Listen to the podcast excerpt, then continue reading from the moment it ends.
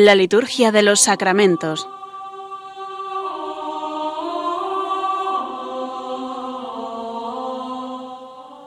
Con el Padre Juan Manuel Sierra.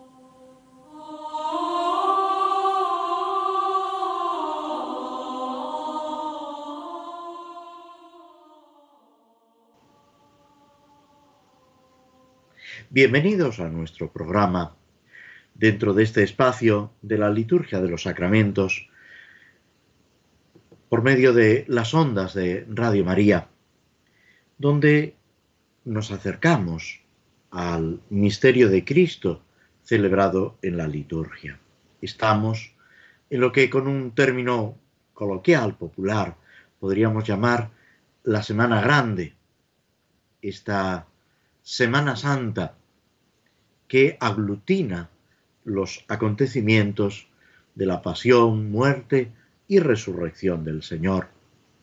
Es verdad que existe esta denominación de Semana Santa, que comienza con el Domingo de Ramos y termina de alguna manera con el Domingo de Pascua, aunque en realidad se prolonga durante toda la octava de Pascua. Ocho días en los que seguimos celebrando la resurrección del Señor como si fuera un único día. El tiempo en la liturgia podemos decir que se extiende para ese, esa celebración del misterio de nuestra fe, la redención de Cristo.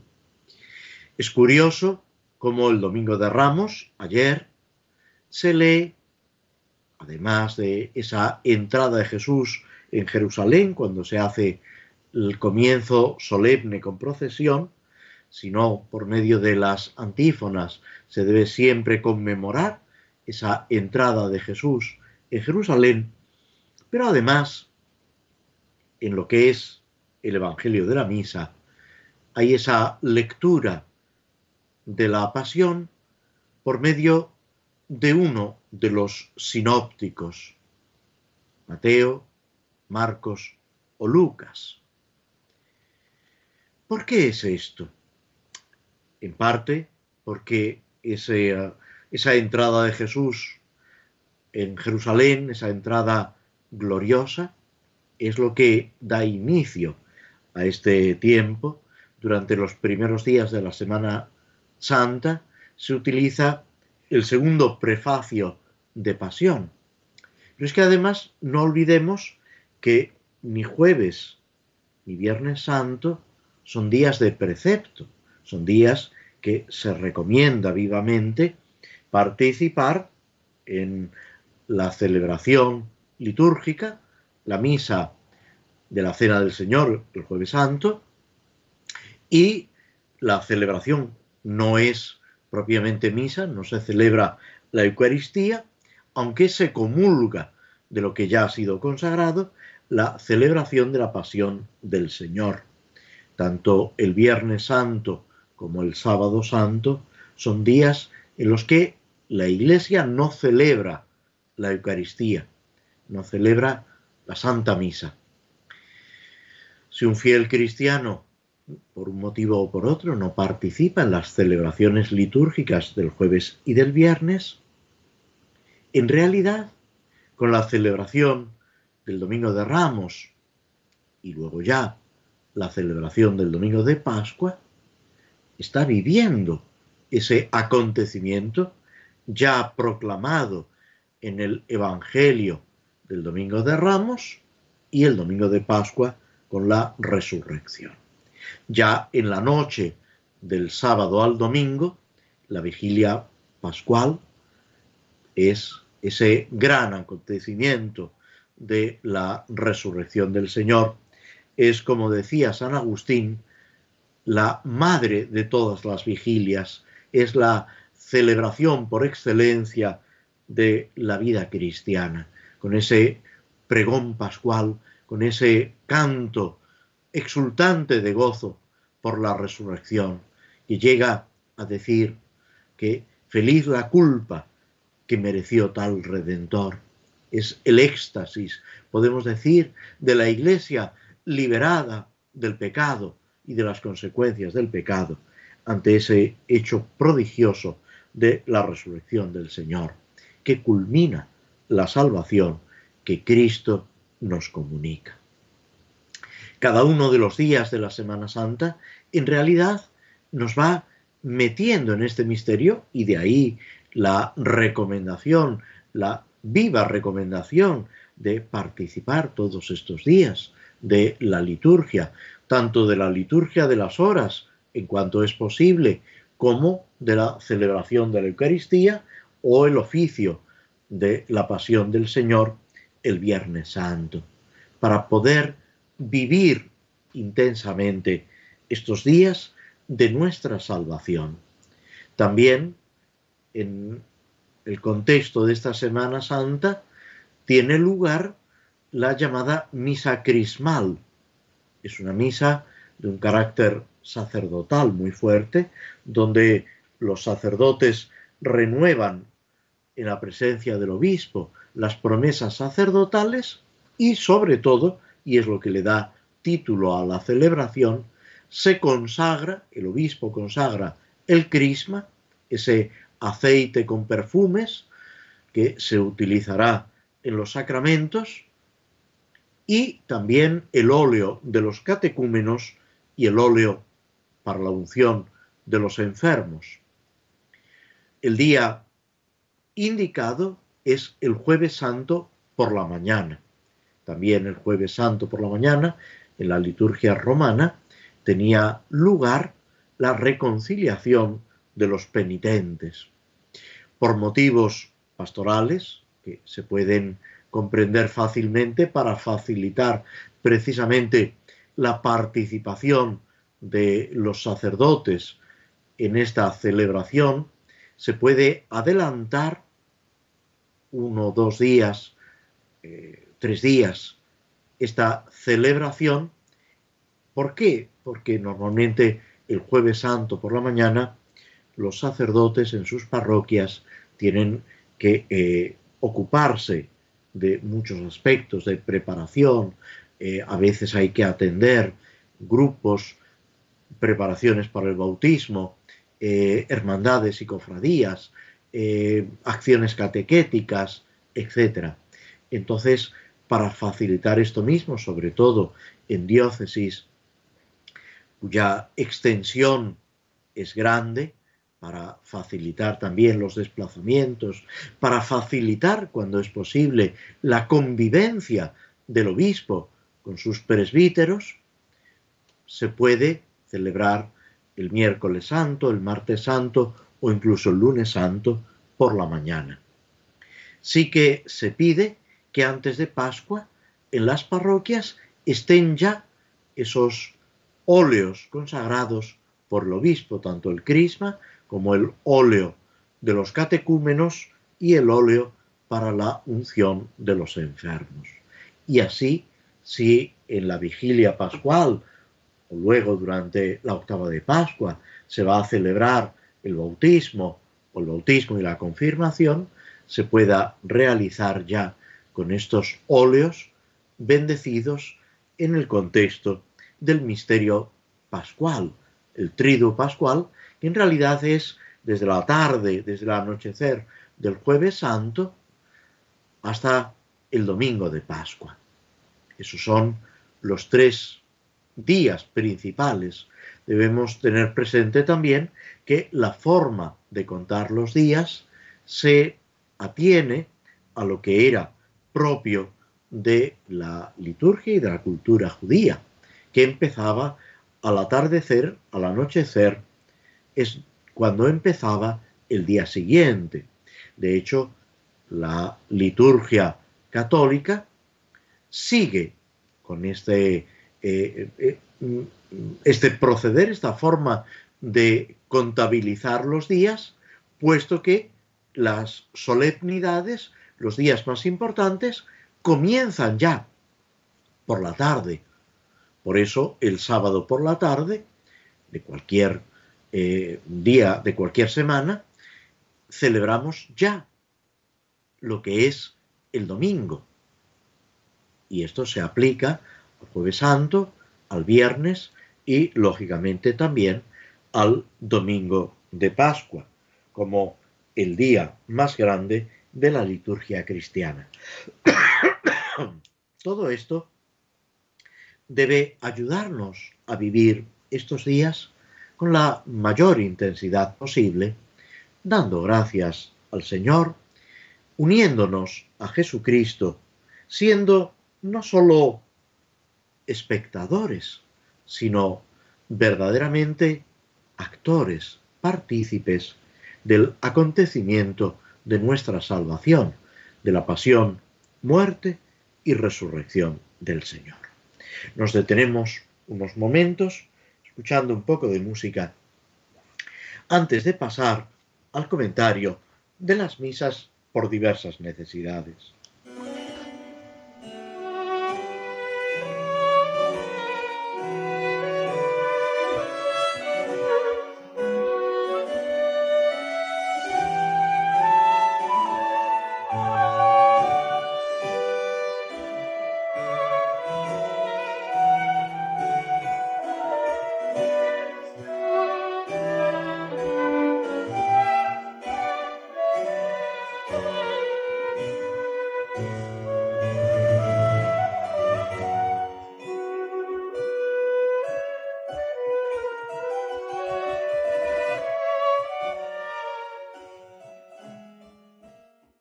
Estás escuchando en Radio María la Liturgia de los Sacramentos con el Padre Juan Manuel Sierra.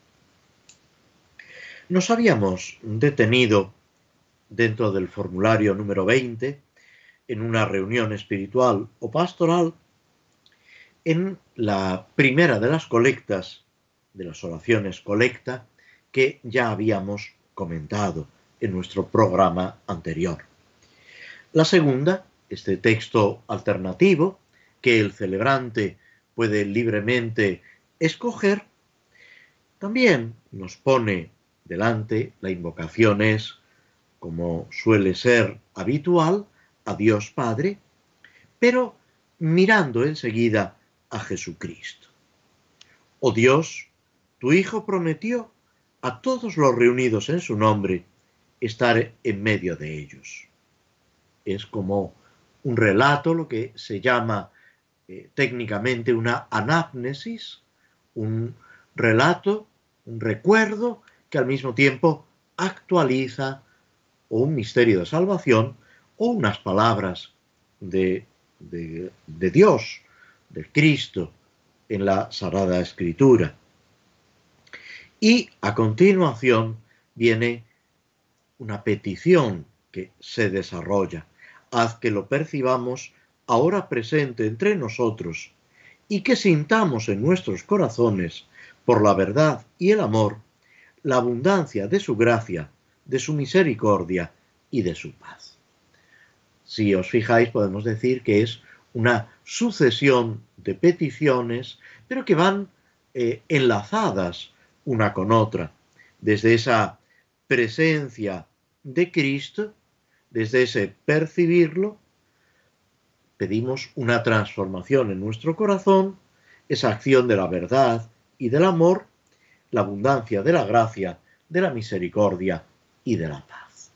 Todo como un sucederse que nos lleva a, esa disposición para después, en la liturgia de la palabra, acoger la salvación que se anuncia, se proclama a través de las lecturas del Antiguo, del Nuevo Testamento, para culminar con esa palabra de Cristo en el Evangelio. El fundamento de todo es precisamente la promesa de Cristo del Evangelio que ya aparecía en la antífona de entrada, donde haya dos o más reunidos en mi nombre, allí estoy yo en medio de ellos. Esa promesa, esa garantía de Cristo hacia los apóstoles, hacia los discípulos, hacia los cristianos de todos los tiempos, porque lo que el Señor le dice a los que le escuchan cuando está predicando el Evangelio, nos lo dice también a nosotros. El Evangelio, no lo olvidemos, no ha perdido actualidad. La palabra de Cristo, dirá la carta a los hebreos, es viva y eficaz, tajante como espada de doble filo, que penetra hasta lo más profundo de nosotros mismos. Y es esa promesa, sabiendo que el Señor no puede echarse para atrás, no puede desdecirse, lo que fundamenta también no sólo esta reunión en la que tiene lugar la Eucaristía, que se está celebrando, como decíamos en el título, en una reunión espiritual o pastoral, sino también toda acción litúrgica, que es de Cristo y de la Iglesia, de forma inseparable. Y con esta presencia de Cristo en medio de nosotros, le pedimos percibirlo, darnos cuenta. Es casi una petición audaz, que nos demos cuenta, que seamos conscientes, pero que además lo sintamos. Los autores espirituales siempre ponen un poco en guardia contra este deseo de, de, sentir, de experimentar, porque muchas veces todo lo que son realidades espirituales, aunque lo podemos captar por lo que Orígenes y otros autores llaman los sentidos espirituales, pero no necesariamente, no siempre se da esa percepción. Aquí en esta oración, la Iglesia llega incluso a pedirle al Señor. Luego Él nos lo concederá si lo cree oportuno, si en su providencia es lo mejor para nosotros, pero se lo pedimos que lo percibamos, que nos demos cuenta, que experimentemos, que sintamos esa presencia de Cristo, como la sentían los apóstoles. Que lo sintamos, sigue diciendo, en nuestros corazones. Ese sentimiento espiritual, esa certeza de la presencia, de la acción de Cristo en nosotros.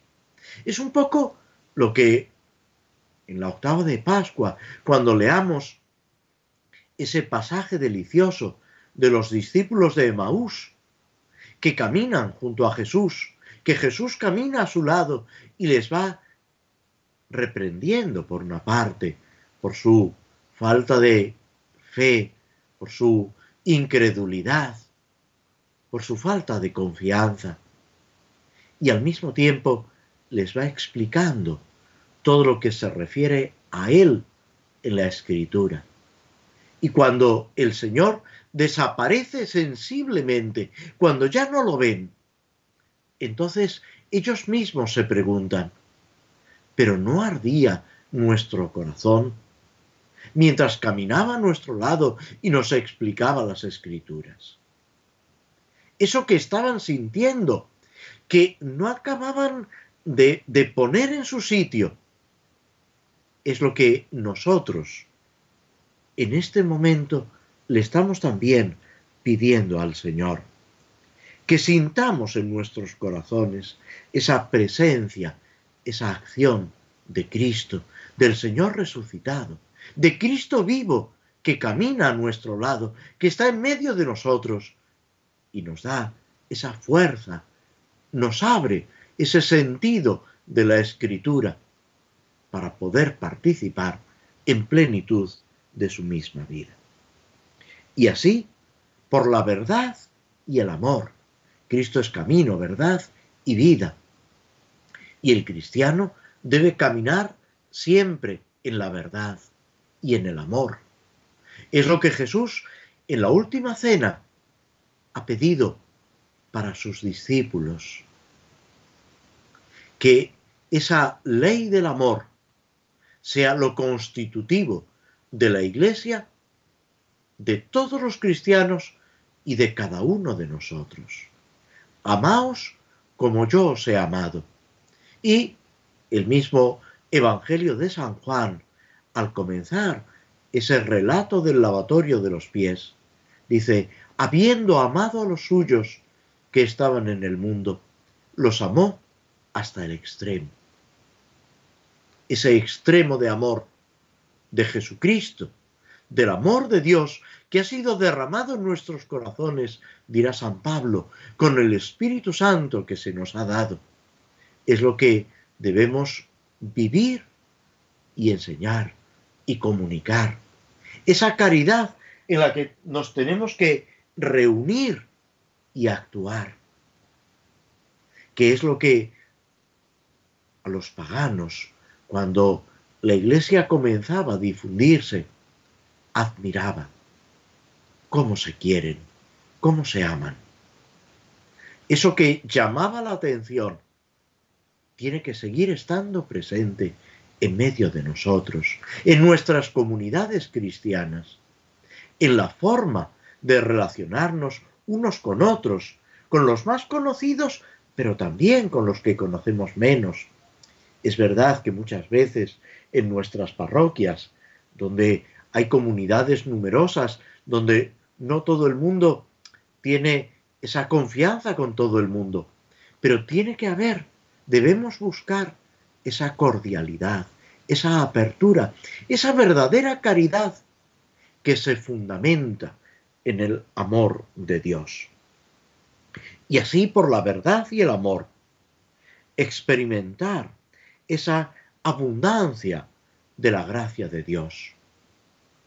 Dios que se derrama plenamente en cada uno de nosotros.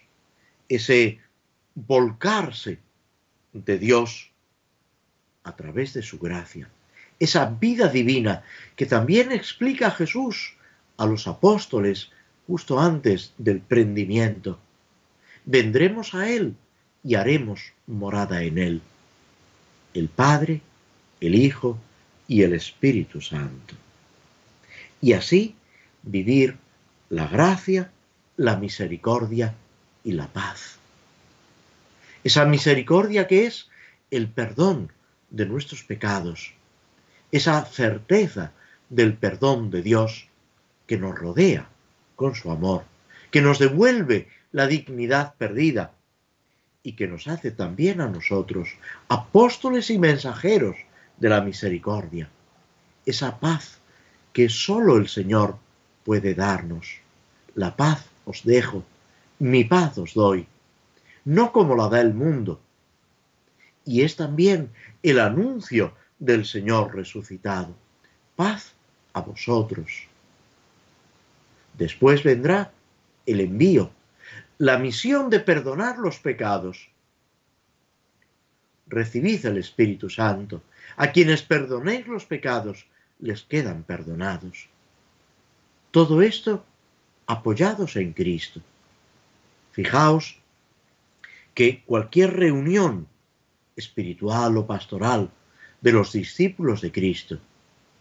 Debe ser algo parecido a ese encuentro con Jesús resucitado en el cenáculo, cuando Él se presenta y les enseña las heridas de los clavos, la herida del costado, cuando invita a todos y de forma especial a Tomás a los ocho días de la resurrección, a creer,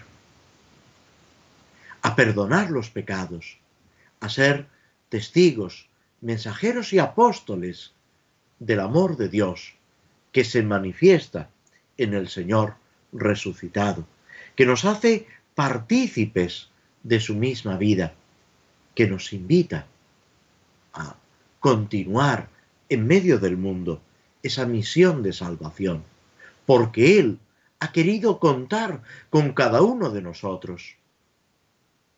Y es lo que en la iglesia debemos vivir y siempre que nos reunimos en su nombre, estamos visibilizando, siendo un signo para el mundo de la iglesia y de la presencia de Cristo en la iglesia. Sigue la oración sobre las ofrendas, que con ese sentido de poner sobre el altar el pan y el vino, que se van a transformar en el cuerpo y en la sangre de Cristo, pide también esa, digamos, actitud en los que estamos reunidos en nombre de Cristo. Comienza con esa petición, mira, Señor, por tu misericordia, las ofrendas de tus siervos, para que comprendan de verdad y proclamen con valentía lo que en tu mirada es conveniente y justo. Que lo que Dios mira, lo que Dios acepte, sea también transformación para cada uno de nosotros. Y se apoya una vez más en la misericordia.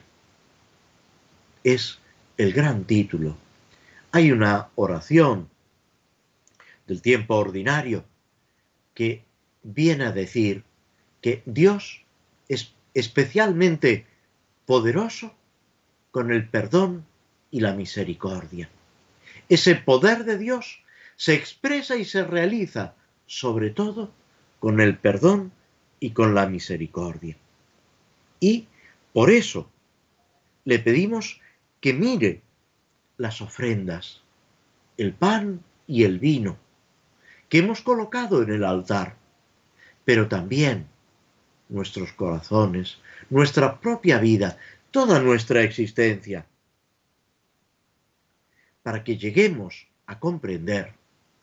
Y aquí pasamos de esa mirada de Dios sobre los dones que se colocan sobre el altar a esa transformación que se debe realizar en nosotros.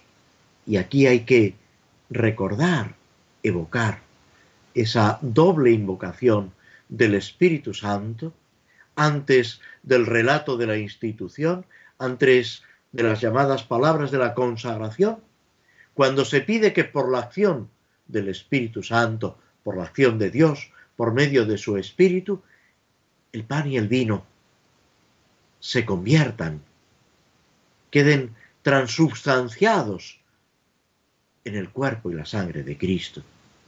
Y después de este relato de la institución, después de las palabras de la consagración, que también nosotros, por la comunión, quedemos transformados. Pues ya podemos decir como un avance, como una información previa, pedimos que a través de las ofrendas lleguemos a comprender de verdad, a llegar a ese conocimiento profundo de lo que se realiza y tengamos la valentía para proclamar lo que les faltaba a los apóstoles antes del encuentro con Jesús resucitado, antes de recibir el Espíritu Santo, proclamar con valentía lo que en esa mirada de Dios es conveniente y justo, lo que se debe realizar. Podemos cambiar las palabras, es decir, que quedemos santificados, cristificados, para ser en todo momento mensajeros valientes, testigos intrépidos de la muerte y de la resurrección del Señor. Que esa transformación que se va a dar en el pan y el vino, también por la acción del Espíritu Santo, se realice en nosotros y nos constituya en apóstoles y en mensajeros del Señor resucitado. Para eso nos hemos reunido en el nombre de Cristo y para eso se puede decir, estamos celebrando la Eucaristía, el sacramento de nuestra salvación, el misterio de nuestra fe, como también proclamamos cada vez que celebramos la Santa Misa. Nos detenemos unos instantes antes de pasar, antes de proseguir con el comentario del Salmo 50, el llamado Salmo Miserere. Dios mío, ten misericordia, esa misericordia que el Señor nos está enseñando a través de la pasión y que hace realidad por medio de la resurrección.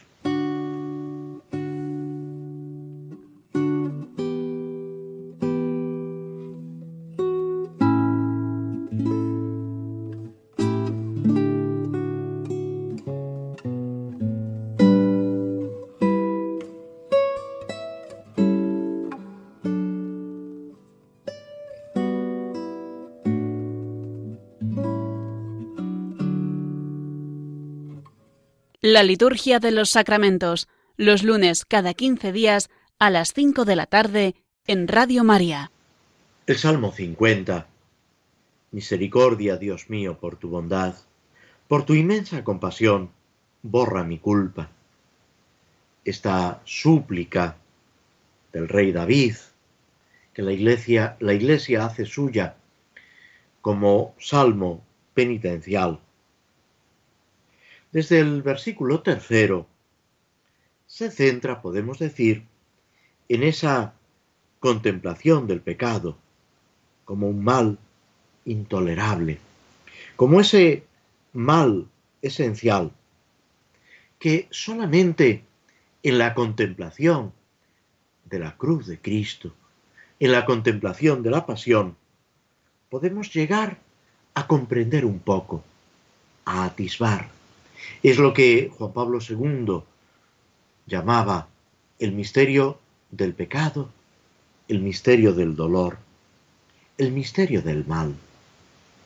Es también una gracia del Espíritu Santo llegar a comprender todo esto. El Papa Pío XII decía que el gran drama de nuestra sociedad, del mundo actual, es que había perdido la conciencia de pecado. Y esto, desgraciadamente, sigue siendo una realidad en nuestra sociedad. El cristiano tiene que ser consciente del pecado. Del pecado en el mundo, en la sociedad, pero también del pecado personal. Dirá el evangelista San Juan, quien dice que no tiene pecado es un mentiroso y la verdad no está en él.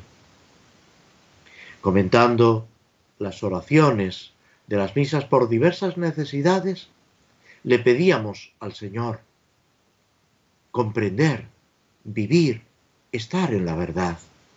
Cristo es camino, verdad y vida. Cristo ante Pilato se proclama como testigo, apóstol de la verdad. Cuando el gobernador romano duda de la existencia de la verdad, con todo su escepticismo, le dice, ¿y qué es la verdad? Y aquí deben resonar esas otras palabras de Cristo, que se ha proclamado a sí mismo camino, verdad y vida. Solo el que es de la verdad escucha mis palabras, dice un poco antes el mismo Evangelio de San Juan. El pecado como una acción de una extrema gravedad ante Dios. El pecado no se mira como una infracción de una norma de un código de conducta, sino como una infidelidad a un amor. Y no a un amor cualquiera, sino a ese amor eterno e infinito de Dios. Por eso el salmista dice, con todo su dolor, con toda admiración, contra ti, contra ti solo pequé. Es un mal que afecta a Dios, que le llega a Dios. Dios es sensible a nuestra respuesta. Dios ha querido, por el amor, hacerse vulnerable a lo que hay en nuestro corazón, a nuestra respuesta, a nuestras acciones, a nuestras palabras, a nuestros deseos. Por eso tenemos que concluir que el pecado es asimilable a los más terribles males y que el mal del mundo, de una forma o de otra, tiene su raíz en el pecado. No necesariamente como en algunos pasajes del Antiguo Testamento se llega a decir, o como los mismos discípulos de Jesús creían, no es que cualquier mal tenga su raíz en un pecado personal. Si ha hecho esto, es un pecador. Ese pasaje del ciego de nacimiento que leíamos en Cuaresma. ¿Quién pecó este o sus padres para que naciera ciego? Y el Señor dice, ni este ni sus padres, sino para que se muestre el poder de Dios, para que a través de la curación del ciego, todos descubran lo que es ver de verdad. Pero, al mismo tiempo, debemos afirmar que el mal que existe en el mundo es fruto del pecado. No necesariamente de un pecado personal mío, pero sí del pecado, del pecado original, de tantos pecados personales como unos y otros cometemos. Y el Señor viene a transformar, a liberar del pecado. Por eso San Pablo dirá que la creación está expectante, aguardando la plena manifestación de los hijos de Dios, la plena liberación, que ha comenzado con la redención de Cristo, aunque aún no ha alcanzado su plenitud. Esa plenitud llegará cuando Cristo lo sea todo en todos, cuando la muerte sea plenamente vencida, todo sometido a Cristo, y Cristo ponga a los pies del Padre, entregue a Dios Padre todo el mundo, toda la creación, ya plenamente liberada. Mientras tanto, como dice también el Evangelio, el reino de Dios sufre violencia y sólo los esforzados lo arrebatan. Tenemos que unirnos a Cristo en ese seguimiento de Cristo a través de la pasión y de la muerte para alcanzar la resurrección. En esa victoria sobre el pecado que se realiza en la pasión, de la cual estamos llamados a participar y a vivir. El pecado es mucho más grave, mucho más terrible que cualquier enfermedad, que cualquier acontecimiento que podamos encontrar en nuestra vida. Por eso, algún santo, alguna santa han dicho que es mejor vernos muertos que con un pecado mortal. Para comprender esto, necesitamos el amor de Cristo. Necesitamos descubrir ese misterio de la pasión. Como el buen ladrón, descubrir en ese crucificado al Señor, que muere por mí, como dirá San Pablo años después me amó y se entregó a la muerte por mí. Así, el verso noveno del Salmo 50 pide, rocíame con el hisopo, quedaré limpio, lávame, quedaré más blanco que la nieve.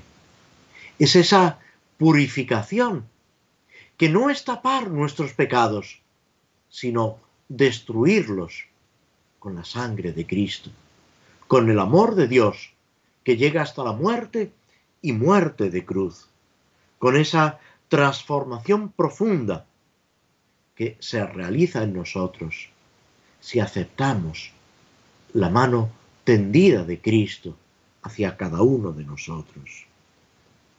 Es ese misterio de purificación y de amor del que participamos por el bautismo. Por eso la Iglesia señala como día especialmente importante, como el día ideal para el bautismo, la vigilia pascual, el día de Pascua, también durante la octava. Ese día en que la sangre y el agua que brotan del costado de Cristo purifican nuestros pecados, los destruyen para siempre y nos hacen partícipes de la vida divina. Es morir con Cristo para resucitar con Él. Esta imagen de la muerte que evocan los huesos quebrantados, esos labios cerrados, esa Jerusalén devastada. Pero el salmista da un paso más y llega a ese misterio de perdón. Lo tenemos en los versículos 12 al 19.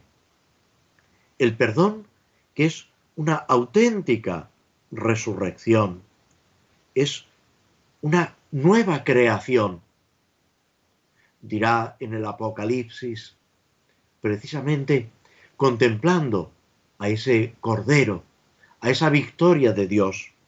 Ahora hago nuevas todas las cosas. Lo que ya el profeta Isaías vislumbraba con la venida del Mesías, con esa victoria del siervo de Yahvé, que a través del sufrimiento llega a restablecerlo todo en el amor de Dios. El Salmo 103 dirá, le retiras el aliento y expiran, y vuelven a ser polvo. Envías tu aliento y los creas. Renuevas la faz de la tierra. Es esa nueva creación. Si el libro del Génesis nos hablaba de ese aliento de Dios, ese espíritu que estaba por encima de las aguas.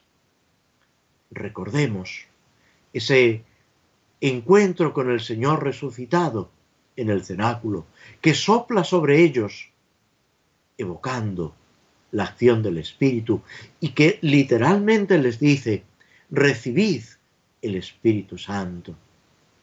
Luego vendrá 50 días después, ese acontecimiento de Pentecostés, ese derramar el Espíritu, para que toda carne quede transformada, para que la Iglesia sea capaz de anunciar hasta los confines del mundo que el Señor está vivo, que Cristo ha resucitado, que Él es el único que puede sanar nuestros corazones, borrar nuestros pecados, darnos la verdadera vida.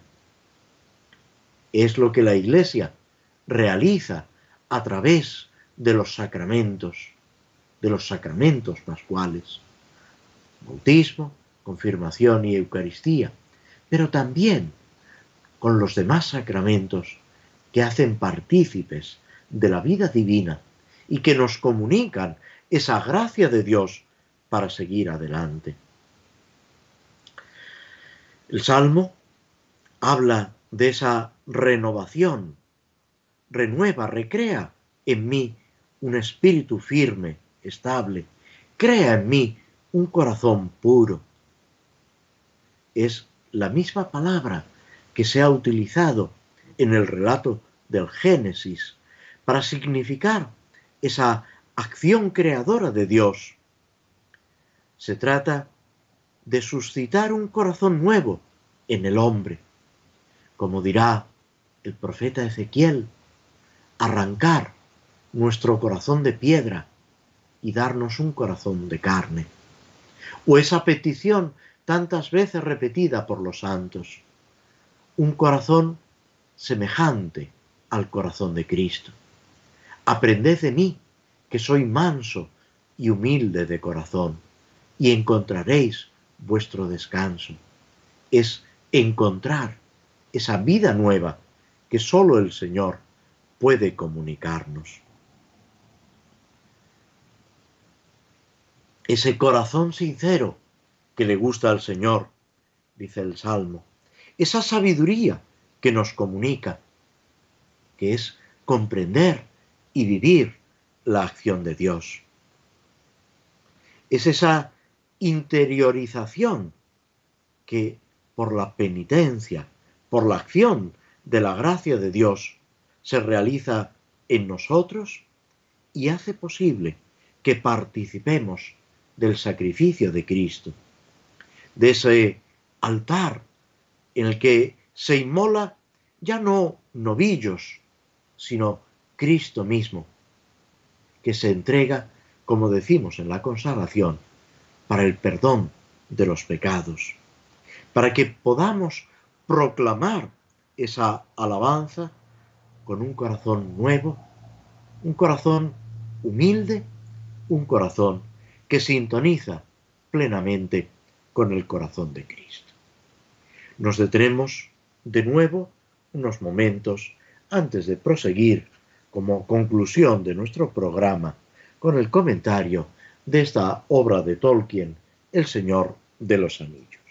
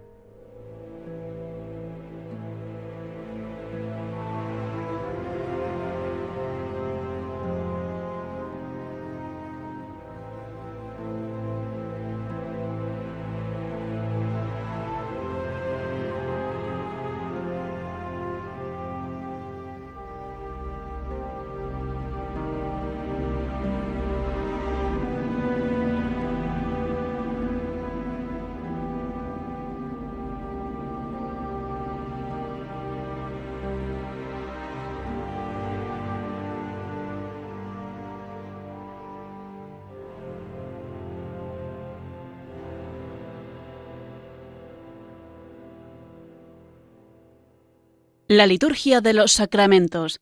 Conoce qué se realiza y por qué de la mano del Padre Juan Manuel Sierra. Acompañando a nuestro amigo Frodo, Frodo Bolson,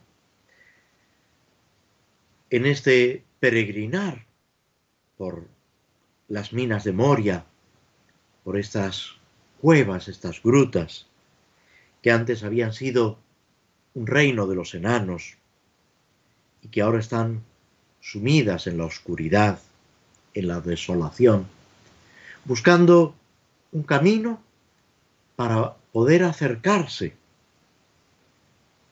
al lugar donde deben destruir el anillo, al reino de Sauron, el Señor Oscuro.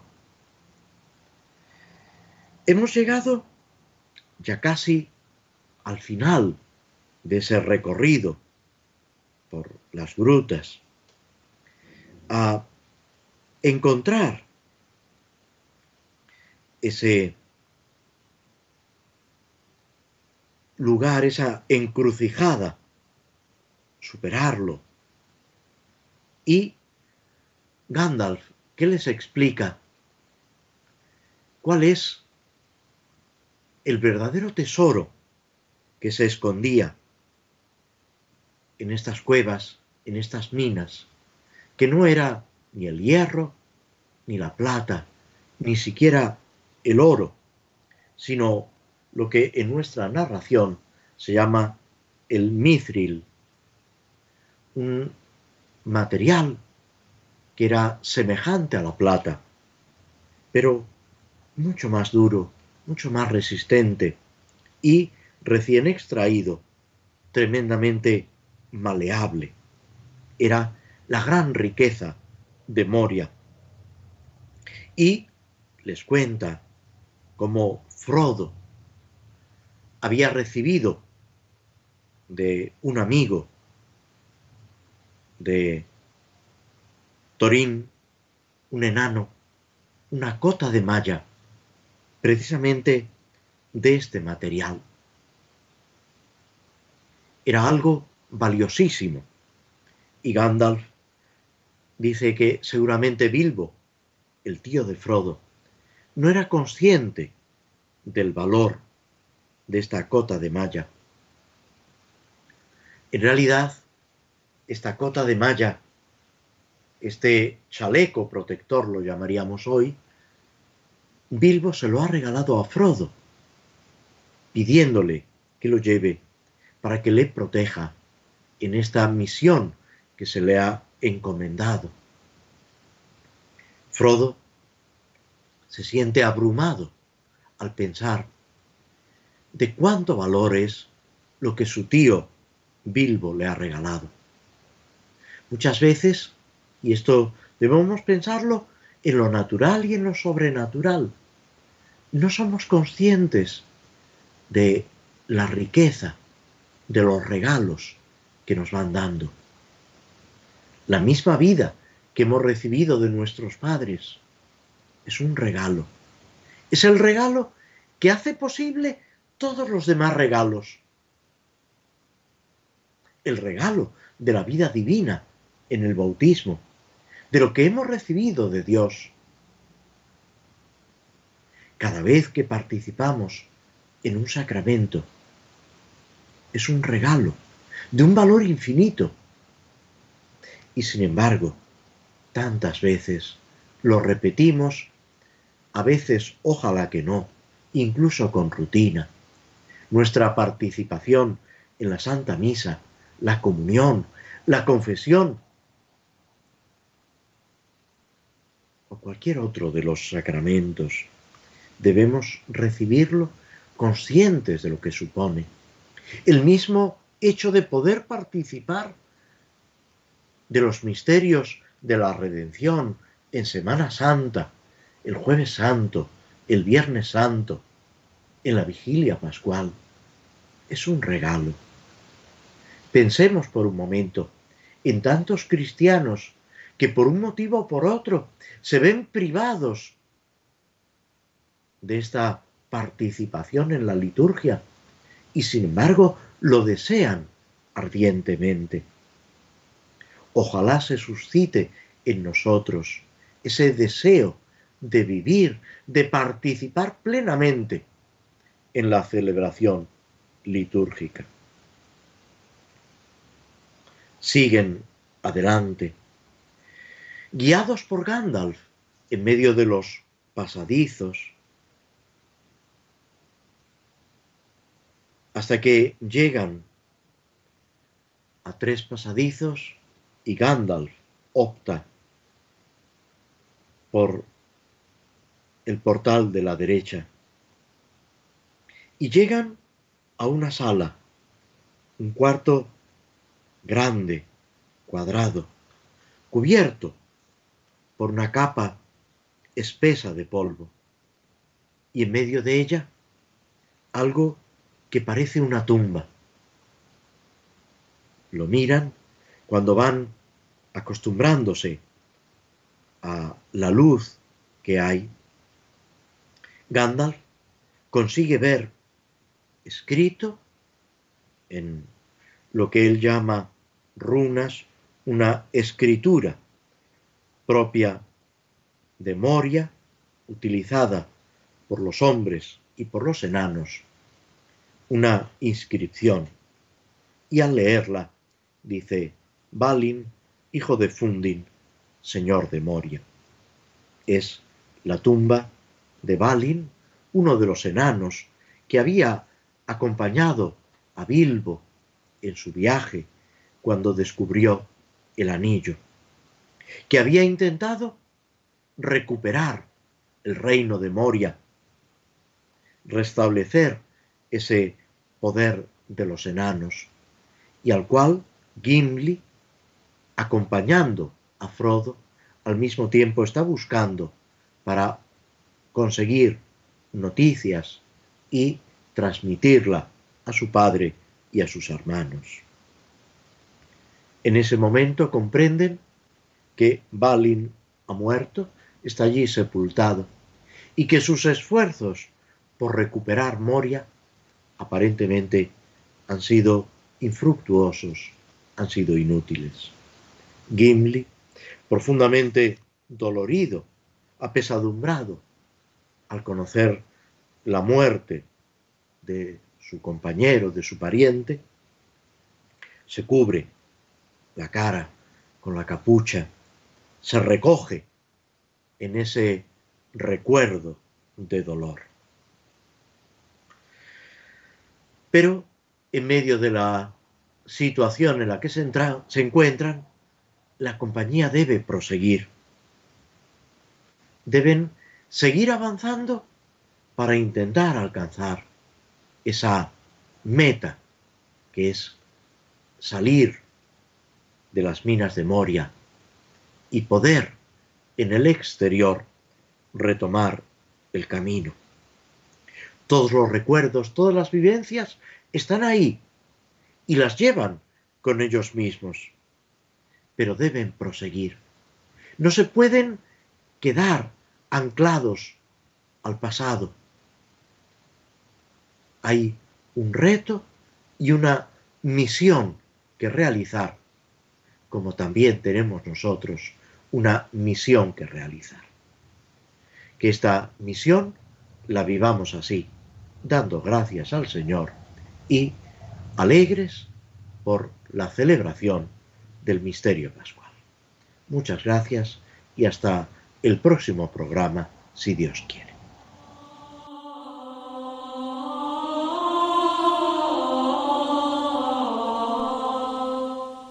Así concluye en Radio María la Liturgia de los Sacramentos, un espacio dirigido por el Padre Juan Manuel Sierra.